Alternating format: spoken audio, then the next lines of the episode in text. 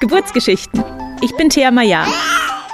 In diesem Podcast erzählen Frauen von ihrer Schwangerschaft, der Geburt und dem Wochenbett. Herzlich willkommen zum Geburtsgeschichten-Podcast. Ich habe heute zum zweiten Mal Sarita bei mir zu Gast, die uns von dem geplanten Kaiserschnitt ihrer Tochter Lilly erzählt. Sarita hat in Folge 77 bereits über ihre ersten beiden Geburten gesprochen. Sarita ist Teil des Dula-Kollektivs Women's Nature Vienna und da haben wir diese Folge aufgenommen und die kleine Lilly war dabei und im Hintergrund hat die Kollegin Stella gekocht. Das heißt, ähm, es gibt ab und zu ein paar ähm, Klangunterbrechungen in dieser Folge, was ich im Vorhinein entschuldigen möchte. Und ich wünsche trotzdem viel Freude beim Zuhören. Hallo und herzlich willkommen, Sarita. Hi. Schön, dass du da bist. Ich freue mich sehr, dass ich wieder da sein darf. Ja, du bist zum zweiten Mal zu Gast. Ähm, die erste Folge mit dir, Folge 77, war letztes Jahr auch die äh, beliebteste Folge. Ah, wirklich? Das, ja, das war das, was mir meine Instagram-Community jedes Mal, wenn ich gefragt habe, ja. zurückgemeldet hat. Ach, schön. Ja. ähm, für diejenigen, die deine erste Folge noch nicht gehört haben, würde ich empfehlen, jetzt auf Pause zu drücken, Folge 77 anzuhören. Aber trotzdem noch mal ein ganz kurzes Intro von dir. Wer bist ja. du? Was machst du? Wie sieht deine Familienkonstellation aus? Wie sieht meine Familienkonstellation aus? Ähm, mein Name ist Sarita. Ich bin Kinesiologin, habe mich auf Frauen spezialisiert, bin Dula, begleite Schwangerschaften, Geburten, Frauen im Wochenbett habe mit meinen ganz lieben Kolleginnen ein Dula-Kollektiv ähm, letztes Jahr, vor eineinhalb Jahren circa, ähm, aufgemacht, wo wir auch einen Wochenbett-Lieferservice dabei haben, das Women's Nature. Im 18. Bezirk in Wien. Im 18. Bezirk in Wien, danke. Ähm, genau, bin Mama von drei Kindern, einem neunjährigen Sohn, einem Sternensohn und jetzt neu einer Tochter mit zwei Monaten jetzt. Genau. Bin verheiratet, Hundemama. Genau. Jetzt weiß ich nicht mehr, was ich sonst noch irgendwie erwähnen soll. Man hört deine kleine Tochter ja. auch immer wieder hier im Hintergrund. Wir sitzen gerade im Women's Nature, nehmen in Person auf, was für mich auch immer total schön ist. Ähm, ja. Die meisten Geburtsgeschichten nehme ich ja per Zoom auf. Ähm, dann fangen wir gleich an mit der Schwangerschaft deiner Tochter oder dem Weg ja, dahin vielleicht. Dem Weg dahin. Was ist passiert seit der Geburt deines zweiten Sohnes? Was ist passiert seit der Geburt? Ähm, nach der Geburt von meinem zweiten Sohn war am zweiten Tag danach war uns klar, wir wollen auf jeden Fall so bald wie möglich wieder ein Kind bekommen.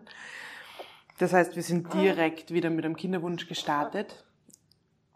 Und es hat leider, oder auch Gott sei Dank, ich weiß es nicht, es hat ja immer zwei Seiten, gell, hat es nicht so schnell wieder geklappt.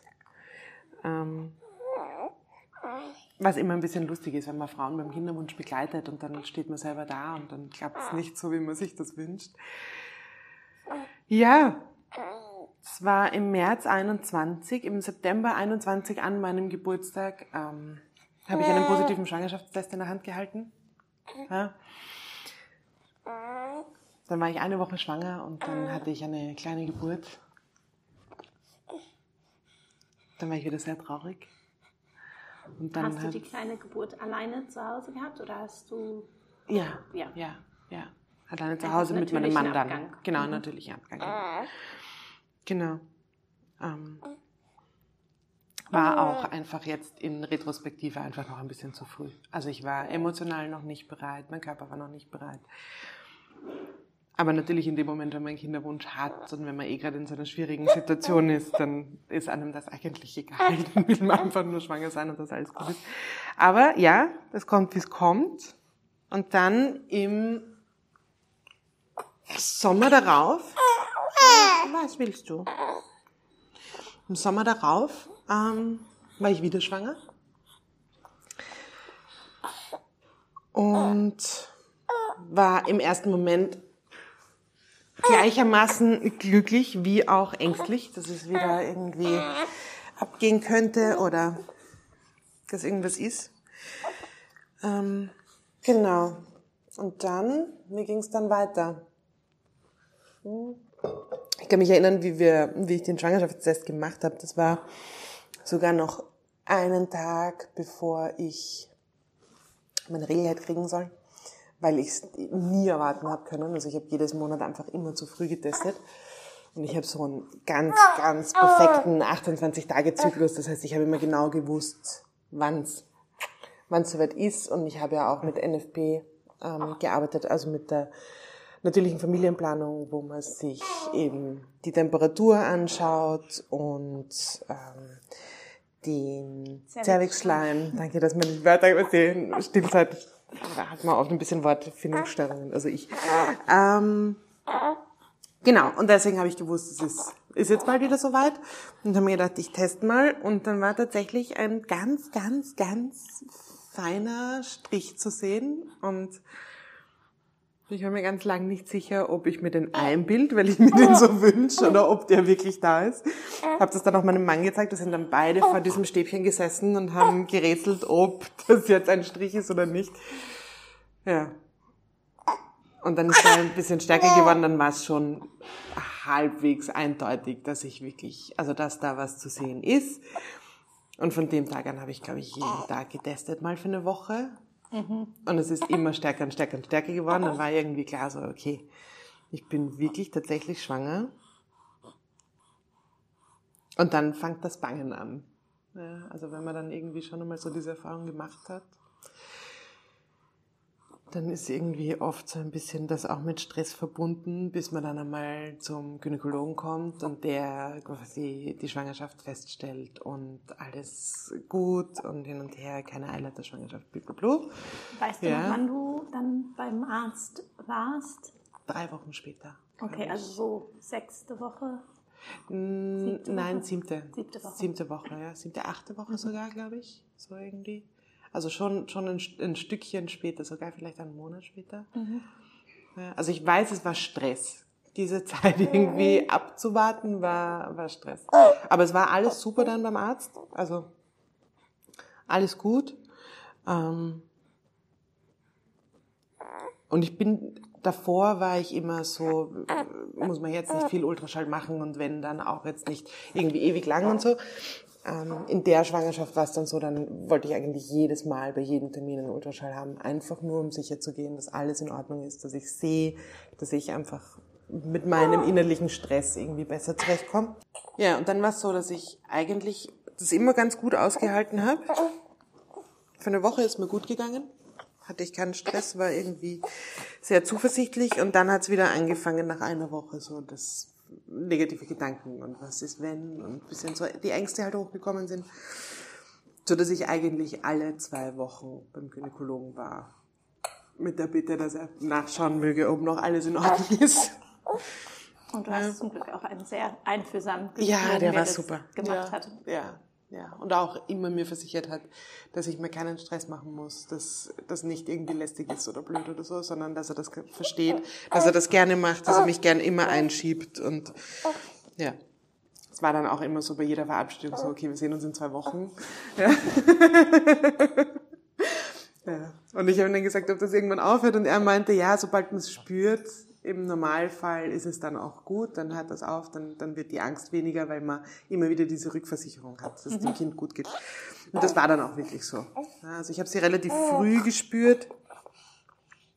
Frag mich jetzt nicht wann, aber ich weiß, es war relativ früh. Ich glaube, ähm, ab der 14., 15. Woche habe ich sie richtig halt wirklich gespürt. Davor war es immer so ein bisschen ein Rätselraten, ob sie das jetzt war oder was anderes. Ähm, und ab da war es dann auch okay. Also da habe ich dann auch keine zusätzlichen Termine mehr gebraucht beim Gynäkologen, sondern da waren die Termine, die ich hatte, ganz normal für ein Mutter-Kind-Pass, mhm. waren ausreichend. Ähm, Wie ging es ja. dir ab, abgesehen von dem emotionalen Stress äh, körperlich in dieser Sehr Schwangerschaft? Gut. Sehr gut. Ähm, nein, stimmt nicht. stimmt gar nicht. Alles schon ähm, verdrängt. nein, mir war extrem, extrem übel am Anfang. Äh, zum ersten Mal, weil es war in den anderen zwei Schwangerschaften nicht. Also es war bei ihr so, dass ich wirklich mal, ich glaube, zwei Wochen auf der Couch gelegen bin und nichts machen konnte, was natürlich, wenn man selbstständig ist, immer super ist. Aber auf der anderen Seite hat es mir auch diese Gewissheit gegeben, dass ich wirklich schwanger bin. Weil es war noch zu einer Zeit, dass da spürst du nichts, da siehst du nichts, das ist irgendwie, ja, ja. Fluch und Segen Also zugleich. genau, die Übelkeit. genau, die Übelkeit. Ja. Das war auch das erste Mal, dass ich mich übergeben habe in der Schwangerschaft. Ja. Also das hatte ich eben bei den zwei Großen quasi auch nicht. Ja. Und ja, so klassisch, wie es im Buch steht eigentlich, gell, beim Mädchen. Oder? Sagt man doch. Ja, keine Ahnung. War bei mir nicht, nicht Nein. Ja, ich habe ja, hab ja 40 Wochen lang mit meinem Jungen gekotzt. Ah, schau. Ja, Oi. genau. Ja. Ähm, Nein, aber dann ab zweiten Trimester war eigentlich alles gut. Es haben halt, es waren so Kleinigkeiten immer dazwischen, die ein bisschen lästig waren, aber jetzt nichts. Ähm, mir ging's körperlich gut und ich habe arbeiten können. Ich habe gern gearbeitet und viel gearbeitet auch. Ich bin auch viel in der Küche gestanden. Habe dann Krampfader bekommen vom in der Küche stehen. Dann hatte ich natürlich wieder Stress. Ich dachte, oh Gott, ich eine Krampfader. Also, ja, war aber auch schnell wieder weg. Ja, so. Wie hast du dich denn dann auf die Geburt vorbereitet? Und Mhm. ich glaube, für dich stand schon von Anfang an der Geburtsmodus fest, oder? Ja, ja, also es war ähm, nach der Geburt von meinem zweiten war, war uns eigentlich allen klar, dass das ein geplanter Kaiserschnitt werden wird beim nächsten Kind. Ähm, primär aus emotionalen Gründen. Also auch, weil ich wusste, dass weder mein Mann noch mein großer Sohn das irgendwie schaffen, auch emotional, auch ich nicht. Ja. Ähm, sich darauf einzulassen. Ich wahrscheinlich noch am ehesten, weil ich halt viele positive Geburtserfahrungen aus meiner Arbeit hatte. Aber das war halt für die beiden, waren das die einzigen Geburtserfahrungen, die sie halt zu dem Zeitpunkt gemacht haben. Und ich wusste halt, dass das extremen Stress bedeuten würde. Und da ja die zweite Geburt auch in einem Kaiserschnitt geendet hat, der jetzt noch nicht so lange her war, ich wusste, dass ich immer sehr große, sehr schwere Kinder habe. War es irgendwie logisch. War es die logische Konsequenz in unserem Fall. Was schwierig war am Anfang für mich, weil ich immer sehr ähm, Verfechterin der natürlichen Geburt bin, eigentlich war, bin. Ne?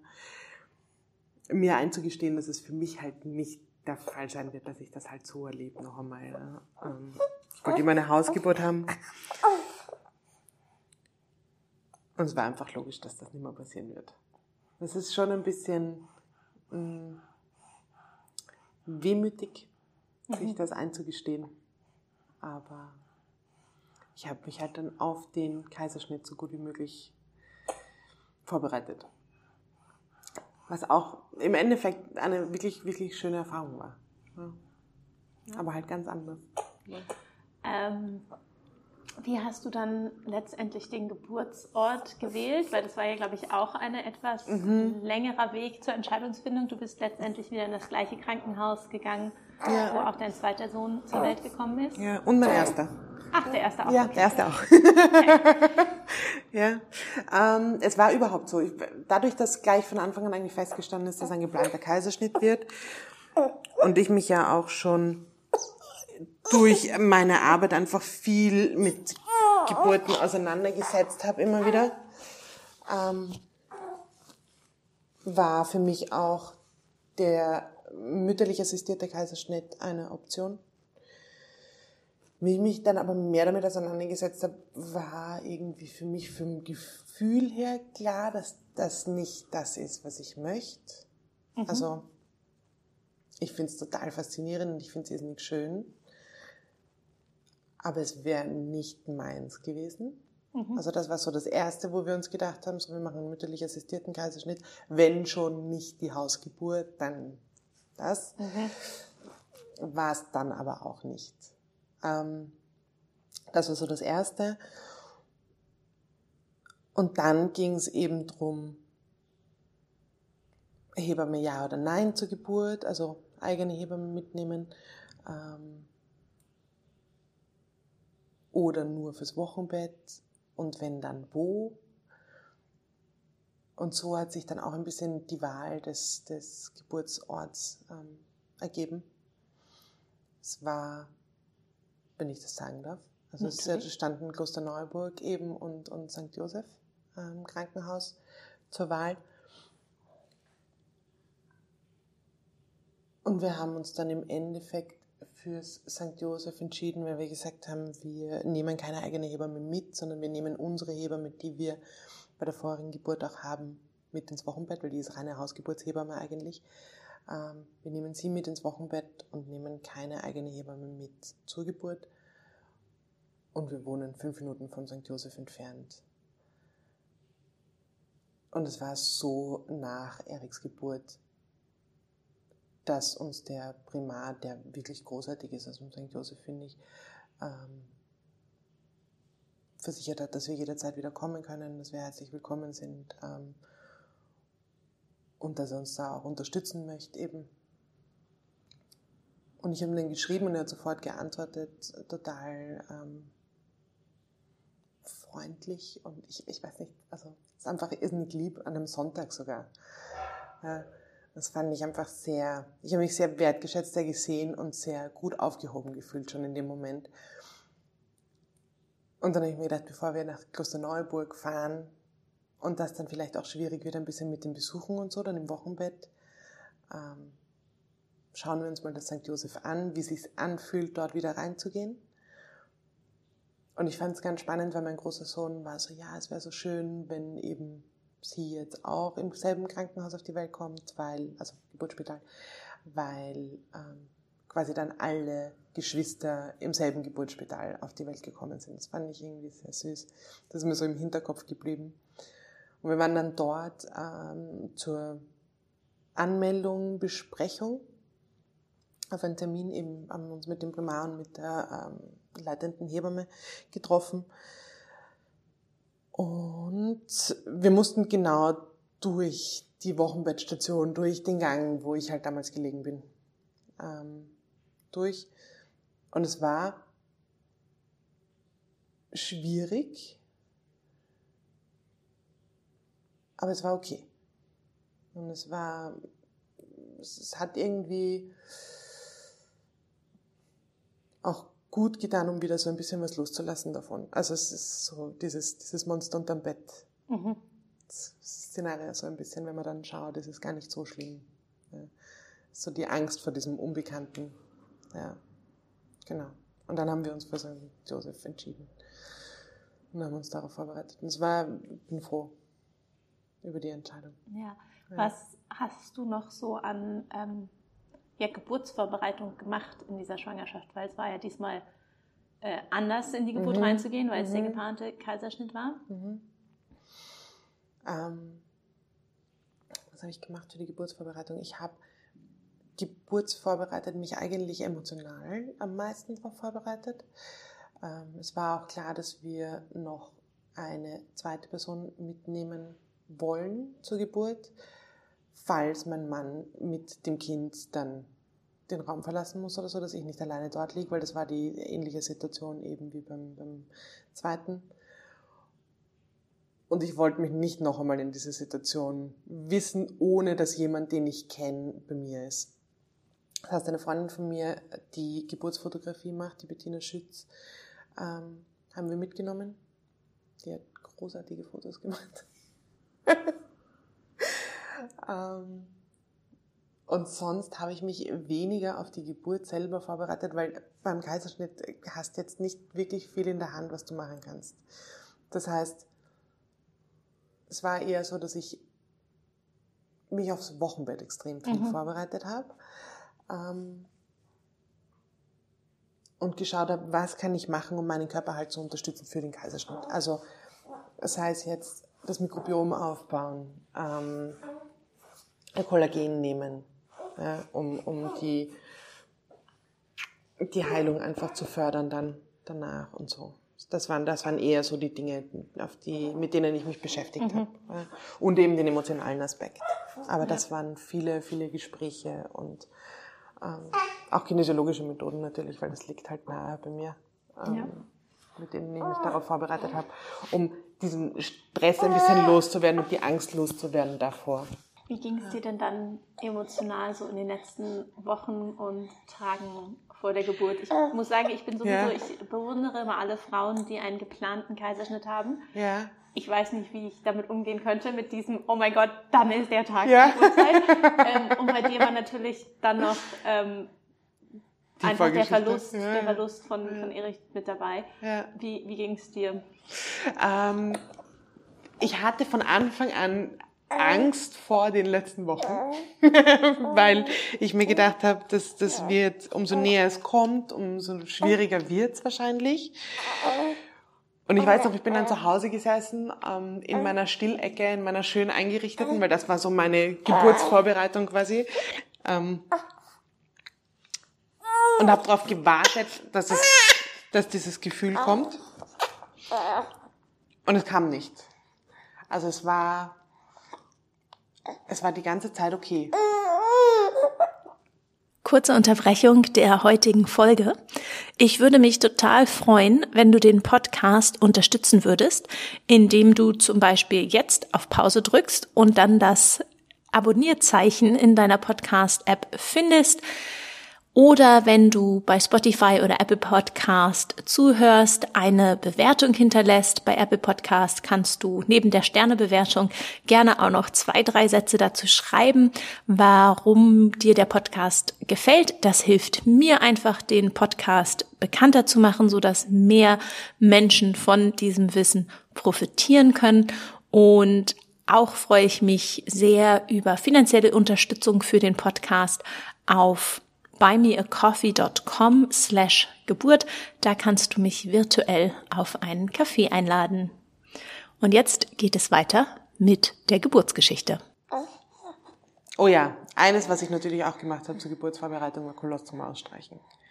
Und damit habe ich mich ganz viel beschäftigt in den letzten Wochen, also in den letzten Tagen. Ähm, weil es ist natürlich anders als jetzt bei einer natürlichen Geburt, sind natürlich auch die Hormone anders bei einem geplanten Kaiserschnitt. Das heißt, es kann sein, dass die Milch nicht so gut einschießt, beziehungsweise halt das Kolostrum und so weiter, jetzt schwieriger. Und ich hatte Schwangerschaftsdiabetes. Und da sagt man ja auch, da muss man aufpassen eben, dass der Blutzucker vom Kind dann nicht so abfällt, weil ich habe auch Insulin gespritzt. Mhm. Ja, und deswegen habe ich einfach Kolostrum mitgenommen weil das hilft den Kindern, damit sie keine Zuckerlösung brauchen, einfach so über die ersten paar ähm, Stunden, auch drüber Tage, bis der Körper genügend, genügend Milch produziert. Also wir waren gerade stehen geblieben beim Kolostrum ausstreichen. Genau, beim Kolostrum ausstreichen. Ähm, magst du vielleicht für Frauen, die das jetzt zum ersten Mal hören, kurz erklären, wie man das macht? Also Kolostrum ist die ähm, erste Milch, die, die kommt. Das ist so eine ganz, ganz dickflüssige, ähm, gelbliche Milch, bevor die initiale Brustdrüsenschwellung nennt man es, also Milcheinschuss, also in der Alltagssprache ähm, stattfindet, ist eben das Kolostrum die erste Milch. Und die kommt ja nur so tröpfchenweise raus. Ja? Ähm, und ausstreichen tut man das, indem man die Brust massiert und dann halt äh, wirklich, es ist, es ist nicht streichen, sondern es ist ein, ein, ein Melken eher, kann man sagen. Ähm, genau, und da habe ich halt wirklich Tröpfchen für Tröpfchen mich da durchgearbeitet. Ähm, während ich Binge-Watching betrieben habe. und habe da ich weiß gar nicht, 30 Kolostrumspritzen oder sowas zusammenbekommen, was halt wirklich extrem viel ist. Und es war dann so nett auf der Wochenbettstation, weil die Hebamme, der ich das übergeben habe, mein Sackerl mit den ganzen Kolostrumspitzen, war so begeistert, dass sie es allen anderen Hebammen, die Dienst hatten und auch die, die danach gekommen sind, hat sie das gezeigt, weil sie es so super fand. Ja, also Kolostrum ist halt einfach großartig. Das ist voll... Liquid Gold. Ja, genau, Liquid Gold. Ja. Voll mit allem, was das Kind halt in den ersten Tagen braucht. Ähm, vor allem eben, wenn man sowas hat wie Schwangerschaftsdiabetes oder auch einen geplanten Kaiserschnitt oder so, ist es halt noch einmal besser, wenn man vorarbeitet. Mhm. Genau. Und genau, du hast gerade gesagt, du hast dich Tröpfchen für Tröpfchen durchgearbeitet, ja. kleine Spritzen voll gemacht, die eingefroren und genau. Am Tag der Geburt mit ins Krankenhaus gebracht. Ja. Okay. Der Tag der Geburt. Der Tag der Geburt. Ähm, es ist ja so, dass man einen Tag vorher reinkommt, dann dort übernachtet und dann halt am nächsten Tag war der Kaiserschnitt angesetzt. Da wir der einzige geplante Kaiserschnitt waren an dem Tag, ähm, war es halt auch ganz in der Früh. Das heißt, wir hatten um 7.30 Uhr war der Kaiserschnitt angesetzt und ich war am Vortag um 5 Uhr am Nachmittag drinnen ähm, in einem Zweibettzimmer mit einer anderen Mama, die gerade ihren Sohn bekommen hat. Ähm, ich habe mir schon gedacht, das wird vielleicht irgendwie ein bisschen komisch werden und so für mich, wie das dann ist, auch mit Stress und Angst und so, aber es kam nicht. Also ich habe wirklich, ich habe die ganze Zeit damit gerechnet und es kam einfach nicht, was ich sehr angenehm finde natürlich. Ähm ich habe nicht besonders gut schlafen können, aber damit habe ich auch nicht gerechnet. Das heißt, die diensthabende ähm, Hebamme hat zu mir gesagt, sie weckt mich um fünf und um halb fünf war ich wach. Und war halt bereit und habe mich halt fertig gemacht für die, für die OP. Also man zieht sich halt das, das OP-Gewand an und Stützstrümpfe und das macht man irgendwie alles noch selber. Ähm, musste natürlich nüchtern bleiben, also dürfte nicht jetzt irgendwie frühstücken, Kaffee trinken, irgendwas. Ähm, und dann bin ich zum CTG schreiben gegangen. Und da die Angst eingesetzt. Also wie ich auf dieser Liege gelegen bin zum ZTG schreiben und es war irgendwie so, klar, in einer Stunde geht's los. Das ist so surreal, zu wissen, dass man in einer Stunde sein Kind im Arm hält, quasi. Ja. Wo man bei einer, bei einer natürlichen Geburt hat man halt Wehen und es baut sich auf und es dauert und irgendwann kommt man an den Punkt, wo man sagt, so, jetzt reicht, jetzt komm raus, ich will nicht mehr, so auf die Art. Also bei mir war das so. Ähm, und da ist es halt so, es, ist, es wird einem so abgenommen, ein bisschen. Es hat Vor- und Nachteile. Ja. Mm. Und ich hatte eine ganz, ganz liebe Hebamme auch beim CTG, die sich zu mir gesetzt hat und alles noch einmal genau mit mir durchgegangen ist und mich weinen hat lassen und mir zugehört hat. Und ich hatte, es ist eine total irrationale Angst, aber ich hatte halt die Angst, dass das genau so wieder passiert ähm, weil ich vielleicht, keine Ahnung, die Anästhesie nicht vertrag oder so. Also man, man kommt halt da in so ganz komische Gedankengeschichten rein. Ähm, aber ich wusste eben, in einer Stunde ist mein Mann da. Ne? Oder ich glaube in einer Dreiviertelstunde, einer halben Stunde sowas. Ähm, und das hat mir schon mal irrsinnige Sicherheit gegeben. Und wie er dann gekommen ist, eben mit der Bettina, mit der Fotografin, hatte ich das Gefühl, dass er nervöser ist als ich. ähm, und dann ob sie, wurden wir abgeholt und sind halt mit dem Bett irgendwie vor den OP geschoben worden und äh, eben mein Mann und die Bediener wurden dann ähm, eingekleidet in OP-Gewand und wir sind dann nochmal eine halbe Stunde vorm OP gestanden und haben halt irgendwie darauf gewartet, dass uns jemand abholt. Das war wirklich, das war, das war unangenehm. Weil irgendwie so zu wissen, es, es ist jetzt das, wovor man die ganze Zeit irgendwie Angst hat, wo man sich aber auch freut. Obwohl ich sagen muss, bei mir war die Freude in dem Moment noch gar nicht so da, weil ich, das war die Angst vorherrschend. Eigentlich. Ähm, Und dann kam halt endlich jemand und hat gesagt, ich soll mitkommen. Also die Hebamme kam dann, unsere Diensthabende. Da haben wir echt Glück gehabt. Auch das war auch so eine ganz eine feinfühlige, sanfte, liebe Person. Und so ein geplanter Kaiserschnitt ist wirklich, also es ist schon was ganz was anderes. Also ich, du gehst halt rein in den OP, setzt dich auf das Bett und alle fangen an, wie, wie in so einem Bienen, wie sagt man da? Bienenschwarm? Nein. In einem Bienennest. In einem Bienennest, ja. An dir herumzutun. So, alle, ohne mit dir wirklich zu reden und zu kommunizieren. Bienenstock ist das. Bienenstock, danke. ich habe gewusst, irgendwas, ja.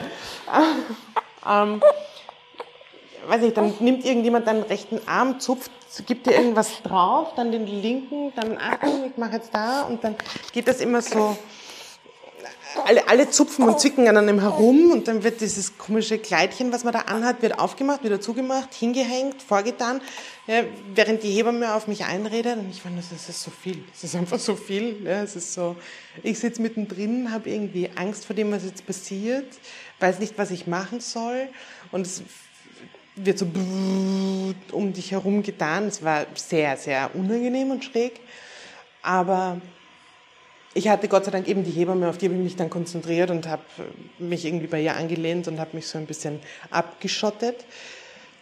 Mein Mann musste noch draußen warten, also meine, meine Begleiter quasi mussten draußen warten noch, bis ich eben den Kreuzstich bekommen habe. Und dann, sobald der wirkt, dürfen sie rein. Ähm, dann wird man hingelegt und dann wird dieses, diese Barrikade da aufgebaut aber man hat irgendwie ein bisschen das Gefühl, man wird nicht so ganz wahrgenommen als Mensch. Es ist eher so ein, ein Ablauf, der halt passiert. Ja, ähm, das war ein bisschen schade. Aber wie der Mann gekommen ist und die Bediener und ich mich ein bisschen mit dem Anästhesisten unterhalten habe, war es dann wieder okay. Ähm, und dann geht es halt irrsinnig schnell. Gell? Also das ist es wird dann geschaut mit so äh, kalten irgendwas, ob man noch was spürt oder nicht. So Watte, Wattebauschen. Ja, äh, sind das Wattebäusche? Ja, ja. genau. Und irgendwann spürt man halt dann nichts mehr und dann wird geschnitten. Und da ist mir so, also das war, auf das war ich auch nicht vorbereitet, mir so übel geworden. Weil der Blutdruck ja absackt durch die Anästhesie mir ist extrem übel geworden. Und das war ein irrsinnig unangenehmes Gefühl. Man ist ja auch so ein bisschen so Kopf nach unten geneigt. Oder es hat sich jedenfalls so angefühlt. Mhm, man ja. ist nicht ganz gerade, man ist ein bisschen Nein. schräg. Ja. Also das, das war wirklich, an das konnte ich mir natürlich nicht mehr erinnern vom letzten Kaiserschnitt. Auf das war ich irgendwie nicht vorbereitet, das war irrsinnig unangenehm. Aber der Anästhesist war total nett. Also der hat mich da immer schnell wieder rausgeholt. Ähm, ja, und dann heißt es irgendwie so, quasi jetzt kommt sie. Und dann haben sie sie geholt und dann hat sie auch sofort geschrien. Und das war ein so, oh, so erleichternder Moment, sie einfach zu hören und schreien zu hören, weil das war halt das, was wir halt beim Erik vermisst haben. Also wirklich auch nur so, so ein kleines so ein Mountain, so, äh, Ja. Ja, das alles ist festgehalten worden mit Fotos, wo ich total glücklich bin darüber. Und dann hat sie die Hebamme genommen und hat sie dem Papa in die Arme gegeben. Und ich habe mir gedacht, es wird schwierig werden für mich, wenn ich sie nicht gleich halten kann und nicht gleich bei mir haben kann. Aber dadurch, dass es mir mit dem Kreislauf so schlecht gegangen ist, war ich einfach so froh, dass mein Mann da war, um sie zu halten und in Empfang zu nehmen. Und ich wäre so überfordert gewesen, wenn ich sie irgendwie halten hätte müssen. Ähm ja, und dann. Habt ihr direkt abgenabelt oder habt ihr auch versucht, trotz Kaiserschnitt ein bisschen die Nabelschnur ausprobieren Nein. zu lassen? Gar nicht. Nein, gar nicht. Weil es sind alles Dinge, die ich mir, die ich mir überlegt habe. Und die ich halt auch irgendwie sanfter Kaiserschnitt und abgedunkelter OP und Fipapo. Ähm, aber ich war so froh, dass ich eine zweite Person noch mitnehmen habe dürfen, was ja auch eigentlich nicht geht und was bis zuletzt immer so ein bisschen so ein mm, war, dass ich um nichts anderes mehr bitten wollte. Verstehe ich. Ja. ähm, ich habe schon, ich habe schon gesagt, ähm, ich weiß gar nicht mehr zu wem, weil zur Hebamme, glaube ich, war es nicht. In der, in der, ah, ja, ich war in der schwangeren Intensivambulanz auch, das habe ich auch nicht erzählt. Das heißt, ich war die ganzen Wochen davor immer wieder regelmäßig im St. Joseph, um dort Ultraschall zu schauen, ob alles passt, wie es ausschaut und so weiter. Ähm, erstens einmal wegen dem Erik, aber auch wegen der wegen dem Schwangerschaftsdiabetes. Und da habe ich das mal angesprochen, ob das denn möglich wäre und hin und her. Und sie haben gesagt, ja, das kann man schon, aber es ist halt nicht so einfach. Und ich habe schon gemerkt, das ist jetzt, es würde eher ein bisschen eine, wie soll man das sagen, einen Kampf bedeuten. Mhm. Das ist jetzt nicht das richtige Wort, aber du weißt, was ich meine, glaube ich.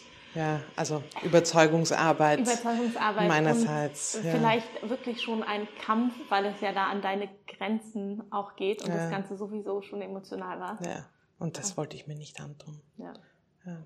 Das wollte ich mir nicht Verstehe antun. Ich total gut. Deswegen habe ich mir gedacht, ich werde halt einfach schauen, dass ich über die Ernährung einfach dann viel mache, damit sie halt gut versorgt ist, auch über die Milch und ich halt auch natürlich. Ähm, das sind halt Dinge, die kann man nicht aufholen natürlich. Also das ja. Aber, genau, es war gut, wie es war. Also es ist, sie hat auch im Abgascore 10 von 10 gehabt. Also es war von Anfang an alles super. Ähm, sie hat sofort im OP noch zum Suchen angefangen. Also sie, ich hätte sie sofort anlegen können eigentlich. Es hat auch sofort geklappt, wie ich dann im Kreissaal war. Also es hat wirklich alles hundertprozentig perfekt funktioniert und ich bin so dankbar dafür, weil ich glaube, wäre da auch nur irgendeine Kleinigkeit gewesen, die jetzt nicht hundertprozentig super passt, wäre ich wahrscheinlich viel mehr geflippt als, als halt normalerweise. Mhm. Ja. Ja.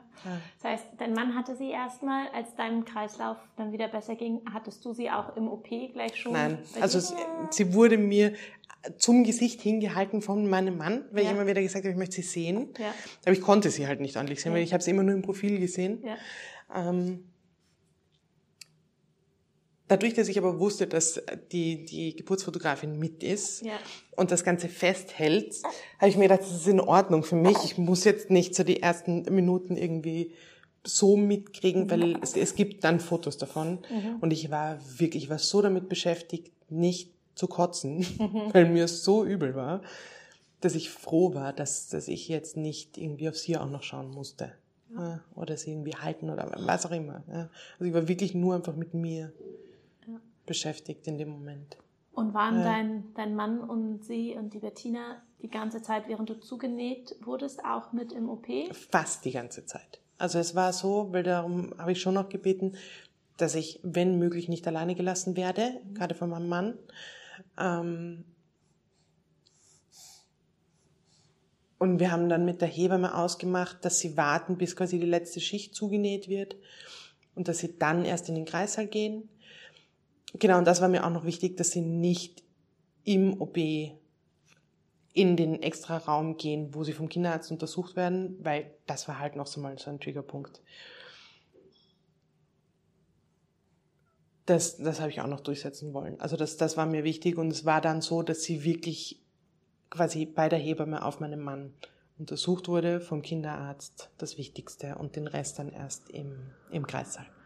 Und ja. die sind dann in den Kreissaal gegangen, musstest du noch in den Aufwachraum oder durftest du auch gleich in den Kreissaal? Nein, nein, es war, ähm, sie haben extra ein Blutgasbild gemacht, um zu schauen, ob ich in den Aufwachraum muss ja, damit sie mich eben gleich in den Kreißsaal bringen können. Also sie haben wirklich, sie haben sich größte Mühe gegeben, dass ich so wenig wie möglich irgendwie, ja, also dass, dass es so gut wie möglich irgendwie vonstatten geht, sagen wir so. Okay. Ja. Und als ihr dann im Kreissaal war? Genau. Ich bin reingeschoben worden in den Kreissaal und mein Mann ist dort gesessen mit ihr im Arm und ich habe, man hat ihm angesehen, er ist schon komplett verliebt. ähm, und er hat sie mir dann gegeben und es ist halt, wenn man, wenn man, weil ich habe ja eine, eine Spinale bekommen und ich konnte mich halt gar nicht bewegen. Also es war halt, ich habe meine Beine überhaupt nicht gespürt und bin halt schief gelegen, was total unangenehm war, also minimal schief, aber ich habe es halt gespürt. und ich habe sie dann gehalten, aber es war irgendwie, es war dann halt auch noch mal so schief. Also es war irgendwie nicht so ganz, nicht so, hat sich noch nicht so ganz richtig angefühlt. Aber sie war halt großartig. Sie hat sofort, sie hat sofort angedockt und hat sofort gestillt und es war überhaupt keine, wie soll ich sagen, überhaupt keine Anstrengung oder irgendwie herumprobieren oder so. Weil ich war halt darauf eingestellt, so wie es halt oft ist, dass man halt am Anfang so ein bisschen rumprobieren muss und bis, bis sie es dann findet und halt gut andockt. Aber das hat sie von alleine sofort, sofort hinbekommen. Und dann waren wir im Kreissaal und ich habe sie gestillt und die Hebamme hat uns alleine gelassen und wir waren halt zu viert dort, ja, obwohl Bettina, die Geburtsfotografin, gar nicht mitbekommen hat irgendwie. Und dann habe ich es erst mal so richtig irgendwie sehen können und anschauen können und irgendwie mitkriegen. Ja, so nochmal ganz anders. Aber ich habe auch das Gefühl gehabt, in dem Moment war ich auch noch nicht so ganz wieder angekommen in der Welt. Also so richtig mit ihr war ich dann erst wieder zurück im Zimmer. Ja, und auch erst in der Nacht, wo dann alle weg waren und es waren wirklich nur wir zwei und ich habe sie riechen können und ich habe sie angegriffen und ich habe sie irgendwie gehalten und ich habe sie gehört. Und es war einfach, dann, dann war ich mit ihr. Nächte habe ich total genossen. ja. wann, wann kam denn dann dein großer Sohn, um seine kleine Schwester kennenzulernen? Ähm, der war in der Schule und ist direkt nach dem Unterricht quasi abgeholt worden von meinem Mann. Um zwölf. Da hat er bestimmt auch nicht aufgepasst. Nein, nein. nein. Ähm, er hat auch ausnahmsweise sein Handy immer wieder anschauen dürfen, weil wir haben ihm halt sofort ein Foto geschickt und haben ihm halt gesagt, dass alles gut ist, weil er hatte halt panische Angst. Er hatte nicht Angst, dass ihr was passiert, sondern er hatte Angst, dass mir was passiert, spannenderweise. Ja, ganz anders. Bitte. ob wir das in der letzten Folge, ob wir das quasi in der Folge ähm, aufgenommen haben oder ob du es mir danach erzählt hattest, wenn du gesagt hast, dass dein Großer nach äh, dem Tod von Erich gesagt hatte, ja. die, die Seele kommt bestimmt wieder, aber als Mädchen. Ja. Und äh, ich weiß noch, das hatte ich mir gemerkt und ich weiß noch ganz genau, wie ich eines Tages äh, hier in Wien die Maria Straße runtergelaufen bin und du mir eine Sprachnachricht geschickt hast. Ja. Und zu dem Zeitpunkt wusste ich noch nicht, dass ihr ein Mädchen bekommt und du hast dann einfach nur gesagt, ja, dass sie gesagt, halt irgendwas, ja. Sie irgendwie ja. Gänsehaut und ich bin stehen geblieben auf der Marielber Straße und dachte, wow, er hat recht. ja, hat er. Ja. Ja, das weiß ich noch. Der ist aus dem Zimmer gekommen, hat Lego gespielt, drei Stunden ganz irgendwie vertieft und dann kam er raus und war so, Mama, ich glaube, der Erik wollte kein Bub sein. Ich glaube, der kommt als Mädchen wieder. Ja, und als genau. Große seine Schwester kennengelernt hat, wie war das? Naja, wir haben ihm ein Foto geschickt und eben eine Sprachnachricht dazu und gesagt, eben, ist alles gut und Ding und so. Und er hat eine Sprachnachricht zurückgeschickt. Ah, super Mama, gratuliere dir. Das war seine Antwort. Wo ich mir gedacht habe, aha, okay, gut. Ähm, und dann hat mein Mann ihn abgeholt. Und wie er kam, ist es ihm nicht gut gegangen. Er war so überfordert mit den Gefühlen. Er hat nicht gewusst, wohin damit.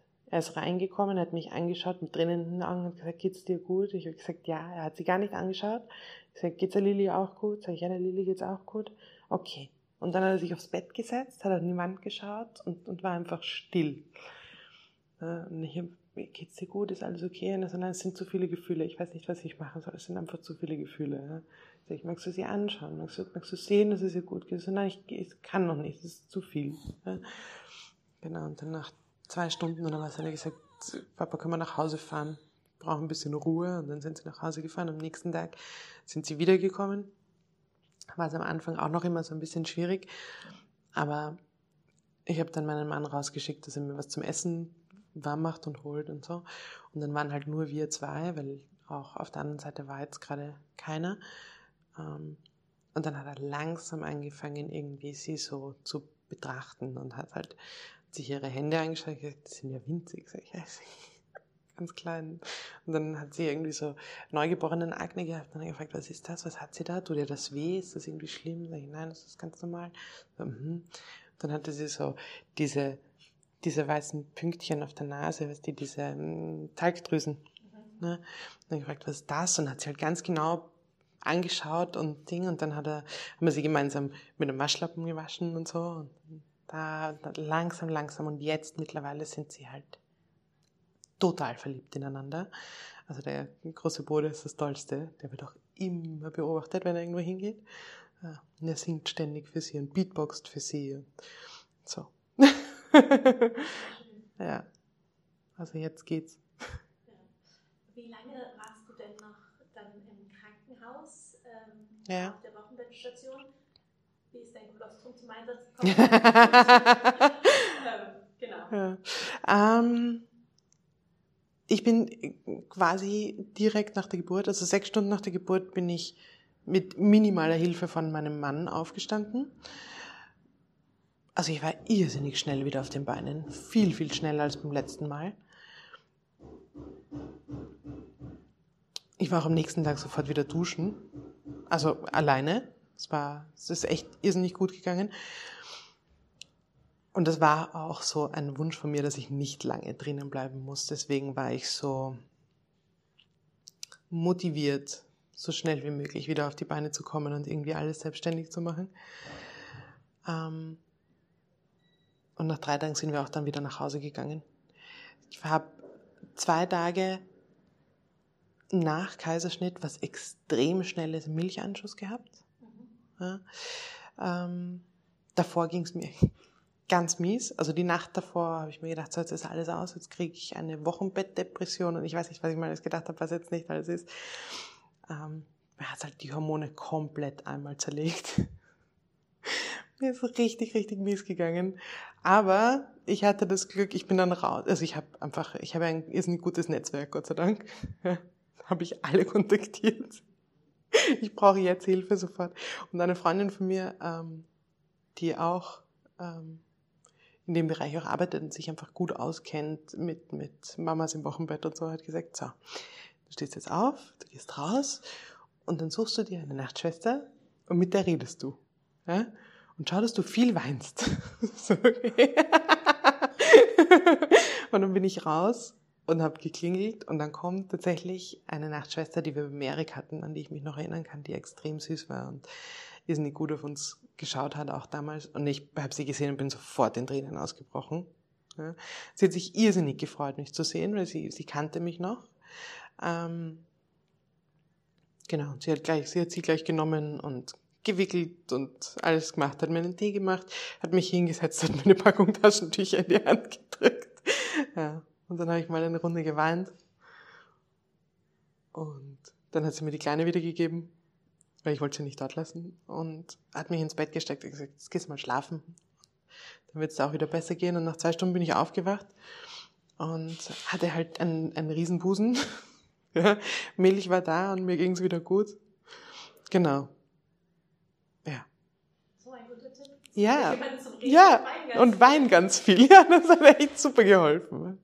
Ah ja, was auch noch lustig war, ist ähm, Lillys Geburtsgewicht wurde falsch notiert, ähm, weil die Waage anscheinend gehangen ist. Also die Hebamme hat sie draufgelegt. Mein Mann hat gesagt, es ist gestanden 3750 und sie hat geweint und er hat den Finger hingegeben. Und die haben gesagt, nicht den Finger hingeben und in dem Moment ist es gesprungen auf 4100 und ist halt dort geblieben. Das heißt, bei ihr wurde eingetragen 4100 Geburtsgewicht eigentlich fast 3750. und das hat dann halt zu Problemen geführt, weil es geheißen hat, jetzt hat sie 300 Gramm abgenommen und so weiter. Halt am ersten Tag oder am zweiten Tag oder wie auch immer. Weil sie natürlich von einem falschen Geburtsgewicht ausgegangen sind. Die ist aber den ganzen Tag am Busen gehangen. Also ich habe gesagt, das gibt's nicht, dass die so viel abgenommen hat. Ich meine, die kann nicht so ineffizient trinken, weil ich höre sie schlucken und Ding. Ähm, und da, weil du das vorher gesagt hast, kam das ganze Kolostrum zum Einsatz. Ja, weil das haben wir dann einfach alles in sie reingepumpt ähm, und da war ich froh, dass ich so viel mit hatte, weil sie hat eine einzige 50 Milliliter Portion Prä-Nahrung bekommen. Ähm, was ich eigentlich gar nicht geben wollte, aber in dem Fall, bevor sie eben dann kommen mit, ja, und sie müssen länger bleiben, weil das Kind und so. Äh, am nächsten Tag wurde das dann eh klargestellt, auch mit den Kinderärzten. Die haben mir gesagt, sie sind dann irgendwie komisch vorgekommen, auch in der 38. Woche, weil sie ist in der 38. Woche geholt worden. Ähm, 4100 wäre sehr viel, also 3800 macht irgendwie mehr Sinn und so. Also es wurde dann auch umgestellt wieder im, im Mutter-Kind-Pass, aber ja. ja, so noch so eine, eine lustige Geschichte irgendwie auf unserer Reise. Und wie war denn das Wochenbett, als ihr dann nach Hause gekommen seid? Ah, das habe ich richtig zelebriert. Ja. ja. Ja. Also ich habe tatsächlich die erste Wochenbettbox schon im St. Josef bekommen. Die habe ich mir liefern lassen. Ähm, da kam Stella, meine Kollegin, und hat mir, die man im Hintergrund hört in der Küche, ja. genau, und hat mir ähm, Essen gebracht und Blumen. Oh, süß. Ja, weil das erste Essen, was ich bekommen habe im St. Josef, da habe ich so lachen müssen, mein Krautfleckerl. Direkt nach der OP. Also, Krautfleckerl. ähm, Nudeln mit, mit äh, Weißkraut einfach, oder? Ja. Weiß, Weißkraut. Ja, sind so ja. Ne? ja, nein, in dem Fall, wenn man so, so verfalle, aber ist ja wurscht. Also es ist einfach so. Es ist sehr, sehr blähend eigentlich. Nichts, was man nach einer Bauch-OP irgendwie essen möchte. Auch geil.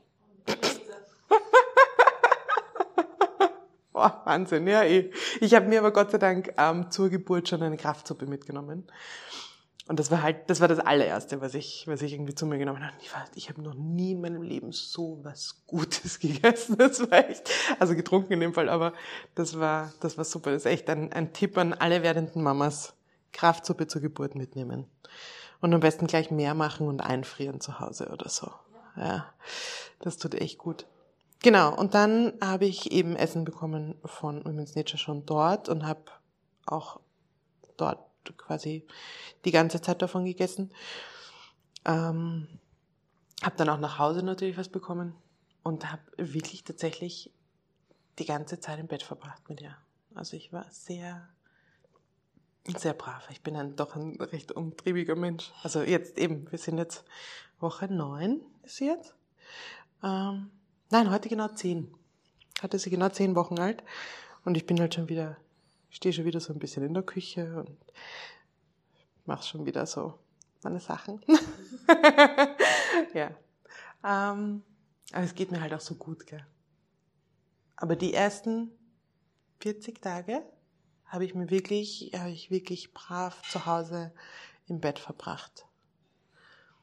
Ja, habe Bellyband genommen jeden Tag, habe meine Narbe versorgt, habe ähm, gelasert jeden Tag, habe äh, meine Atemübungen gemacht zur Rückbildung. Äh, was haben wir noch gemacht? Alles Mögliche. Ich war sehr beschäftigt eigentlich. ja. Aber hast gelegen. Ich habe gelegen, genau. Der Beckenboden Genau, ja, ja. Der hat eh viel mitgemacht bei den ersten beiden Geburten. Ich glaube, der hat das eh gebraucht. ja. Liebe Sarisa, vielen Dank, ja. dass du uns auch diese Geburtsreise auch mitgenommen hast. Ähm, für alle, die, die in Wien sind und von Women's Nature profitieren können, wo können wir euch finden? Ähm, einmal unter womensnature.at oder auf Instagram womens.nature.vienna. Äh, ja, und vielleicht verlinkst du uns noch, aber das wirst du wahrscheinlich eh machen. Ja, genau. Und kommt uns auch gerne besuchen. Wir haben so ganz nette Mama-Baby-Treffen auch bei uns. Ein, zweimal die Woche. Das ist auch mal voll fein. Da gibt es auch was Gutes zum Essen. Bei uns gibt es eigentlich immer was Gutes zum Essen. liebe, liebe Sarita, ich wünsche dir und deiner Familie weiterhin alles Liebe. Danke dir. Das war die Geburtsgeschichte von Sarita. Ich hoffe, du konntest etwas Nützliches für dich mitnehmen. Nächste Woche wird Christina von ihrer ersten Geburt erzählen. Christina ist leidenschaftliche Bauchtänzerin und wir reden viel über die Vorteile von Bauchtanz in der Schwangerschaft, aber auch für die Rückbildung nach der Geburt. Bis dahin erstmal eine schöne Woche.